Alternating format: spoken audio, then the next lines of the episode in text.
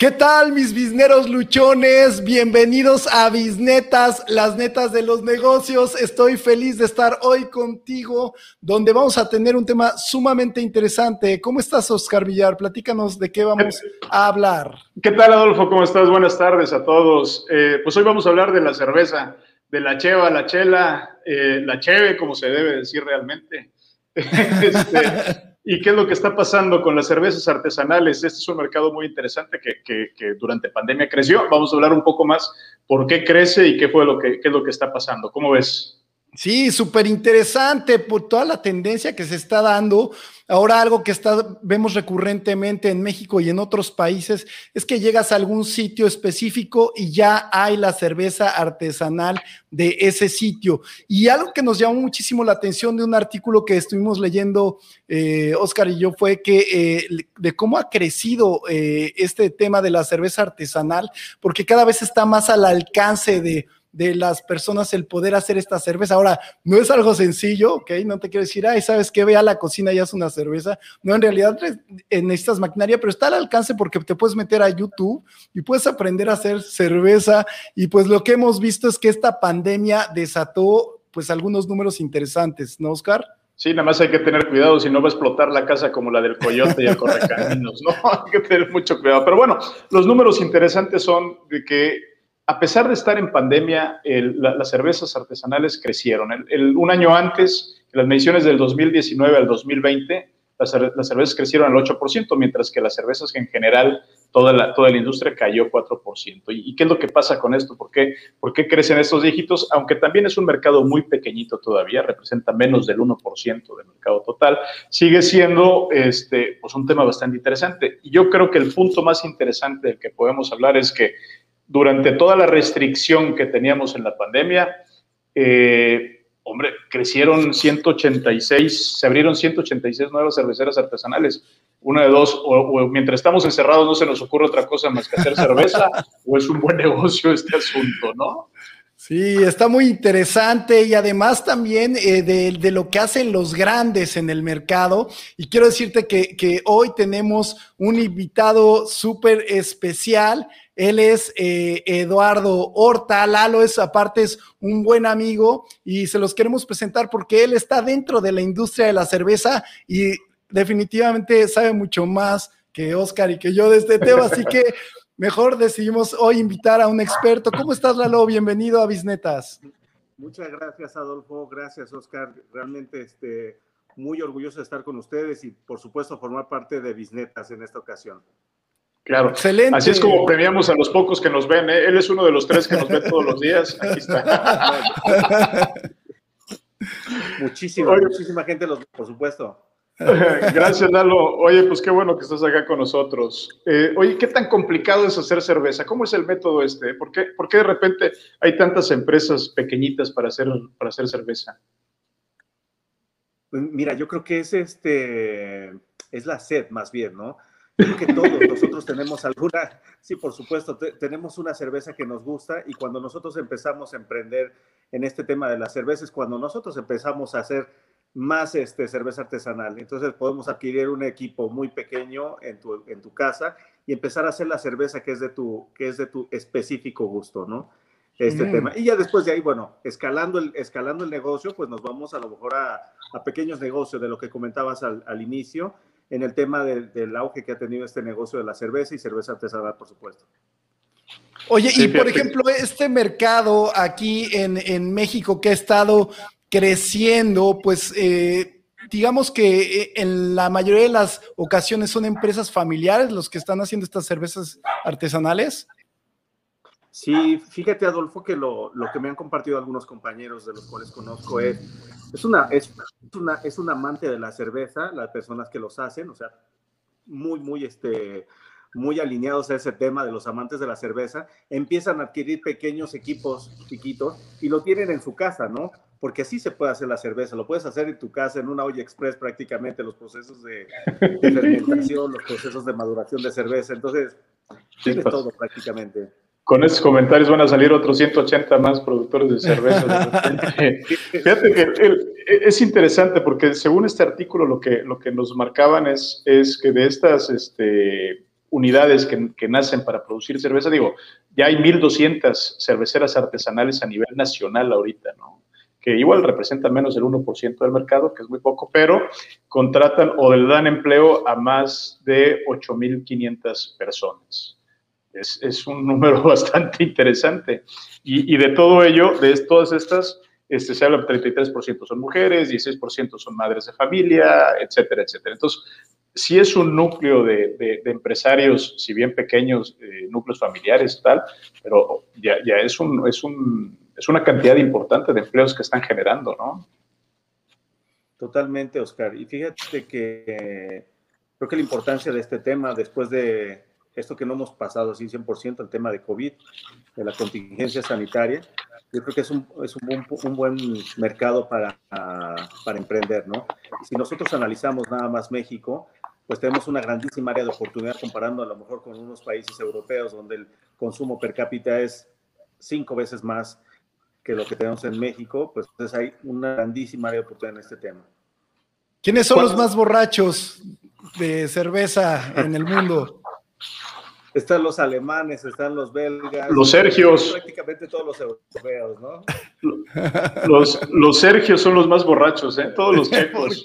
Los de la República Checa. Que no sé, que realmente no creo que no, no, creo que sean borrachos, sino simplemente no consumen agua, consumen cerveza, ¿no? Y cerveza es agua. Sí. Es, es que se echan 188 litros per cápita estos muchachos.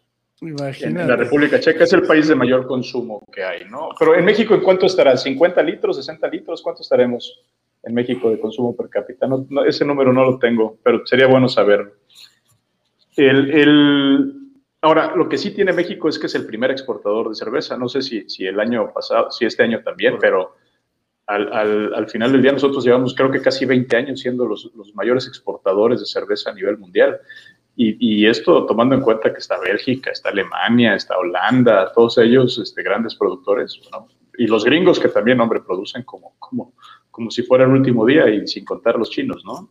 Sí. Este, Corona se, se, marca como, como una de las marcas más importantes a nivel internacional, etcétera. Hay, hay temas muy interesantes en cuanto a la producción y la tradición cervecera mexicana, ¿eh? Fíjate que a mí me gustaría preguntarle a Lalo específicamente de un tema que, que hay un sitio web que se llama beerhouse.mx que está destinado a este tipo de cervezas, a la cerveza artesanal. Me gustaría que nos platicaras un poquito de, de tu experiencia con el sitio y a qué está destinado.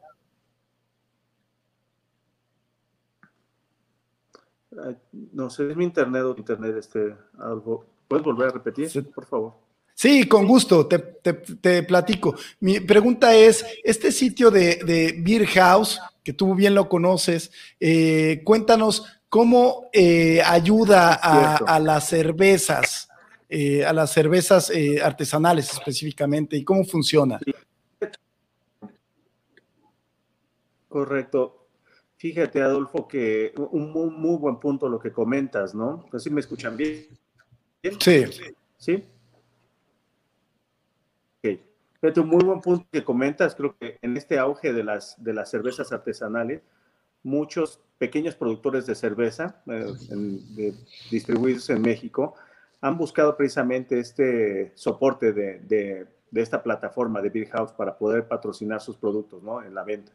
Entonces, a mí se me hace una super plataforma en el aspecto de que el precio es, el, es el, ahora sí que es el precio de mercado, no está inflado, y tienes la, tienes la apertura de un centro de distribución que maneja la compañía y te puede mandar la cerveza a cualquier parte de la República, ¿no?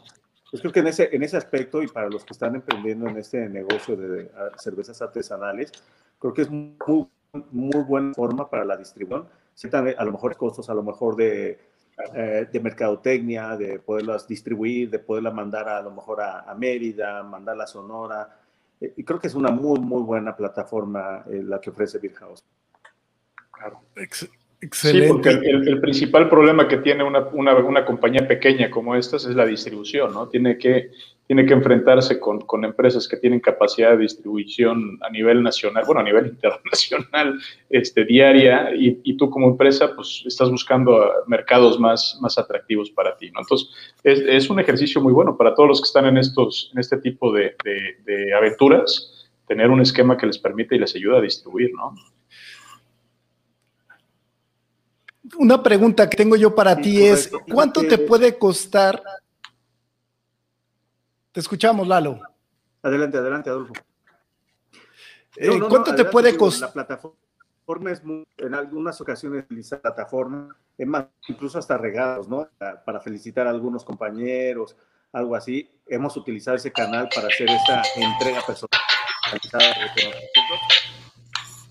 Y realmente, realmente la entrega creo que está, está, está tarifada, ¿no? Si tú tienes un paquete, armas un paquete especial, tú puedes elegir entre cervezas nacionales artesanales, las cervezas que ya hemos comentado, como comentaban, está Corona, está Victoria, están otras cervezas artesanales como Colima, eh, otras de, otros países, incluso de, Holanda, de Bélgica, de Argentina, armas tu paquete personalizado y eh, pones el punto de destino y va. Si eh, superas, creo que son 500 pesos, algo así de, de este, ¿cómo se llama? De tu paquete, el envío es gratis. Mm, súper bien. Maravilloso. Oye, y cuéntanos, por ejemplo, para alguien que quiere emprender en estos temas de, cervezas artesanales, eh, ¿qué recomendaciones les darías?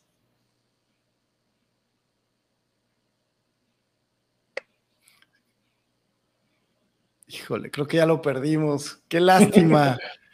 este. Ahorita que regrese ahorita que regrese. Pero bueno, entonces, no sé si, si quieras darnos algunos de los datos que, estuvimos sacando eh, respecto a, la cerveza, Oscar. Pues mira, el, punto importante que, queríamos platicar es que, por ejemplo, en el 2013 había 50 productores artesanales. Eh, ocho años después hay 1.200. Imagínate si no es un negocio que, que esté, que esté funcionando, que esté abriendo. ¿no? Entonces, el, obviamente es un mercado atractivo y, y, hay puntos interesantes. por ejemplo, acá nos están comentando en, en redes sociales que, que, si bien hay marcas más importantes, las marcas de cervezas más importantes están siendo compradas por, por, por Anheuser-Busch o por Heineken, ¿no? Aquí en México por Grupo Modelo o por, por Cervecería Cuauhtémoc. Pues sí, y es una estrategia que están siguiendo a nivel internacional, ¿no? no solamente en México, están comprando también en Brasil, están comprando en, en otros lados. Y, lo que están haciendo es que estas empresas, estas marcas artesanales que están cumpliendo, cubriendo ciertos nichos que les interesan, bueno, las, las toman y, y, las dejan trabajar solas, ¿no? ¿no? Simplemente las montan a su distribución y así puedes encontrarte, no sé, cerveza jabalí en todo México cuando antes nada más estaba en, el Bajío, etcétera, etcétera. Entonces, el, sigue siendo un modelo de negocio atractivo. Eh, cuando creías que, que, la cerveza nada más iba a ser de estas dos grandes, pues empiezan a salir toda esta chiquillada con, con, con bastantes este, valor. Y, bueno, el, tenemos oportunidad de desarrollar. Ahora, hay que tomar en cuenta que México es un país eh, cervecero como, como sí claro. entonces eh, estamos a nivel de los alemanes de los belgas este igual no como los checos que sí comen toman como locos pero somos somos productores eh, digo tenemos somos el cuarto país productor más grande de cerveza a nivel mundial entonces hombre, ahí estamos no, no es cualquier cosa, pues excelente. ¿Qué te parece si, eh, pues primero le vamos a dar las gracias a, Lalo, qué lástima que no pudo aquí terminar con nosotros, ya saben, este, estos problemas de la tecnología, pero agradecemos mucho a Lalo, a, Eduardo Horta, que nos estuvo aquí acompañando el día de hoy en Bisnetas. ¿Y cuál es tu bisneta, Oscar, para el día de hoy? Pues mira, el, el, punto importante cuando eres una empresa pequeña, tienes que encontrar y atacar las ventajas que tienes sobre los grandes. Y, aunque parezca que no tengas ninguna, por lo general, este, para competir contra ellas, tú tienes dos puntos importantes, flexibilidad y capacidad de reacción contra ellos. Eres mucho más ágil como una empresa pequeña. Toma en cuenta estas habilidades y estas ventajas que tienes para competir contra ellas y responder al mercado este, lo más pronto posible. Súper importante esto. Y yo, mi bisneta es, busca tu nicho, aprovecha tu localía y desarrolla tu marca enfocada al turismo. O sea, yo creo que, que el tema de turismo, cerveza artesanal con localía es, es una buena estrategia que sin lugar a dudas hay un buen nicho ahí que puedes atacar y generar negocio. Así que esto es todo por hoy, mis bisneros luchones. Muchísimas gracias. Nos vemos el próximo miércoles en Bisnetas. Gracias, Oscar. Vámonos por unas chevas. Vamos por unas chevas. Que estén bien. Gracias. Hasta, luego. Gracias.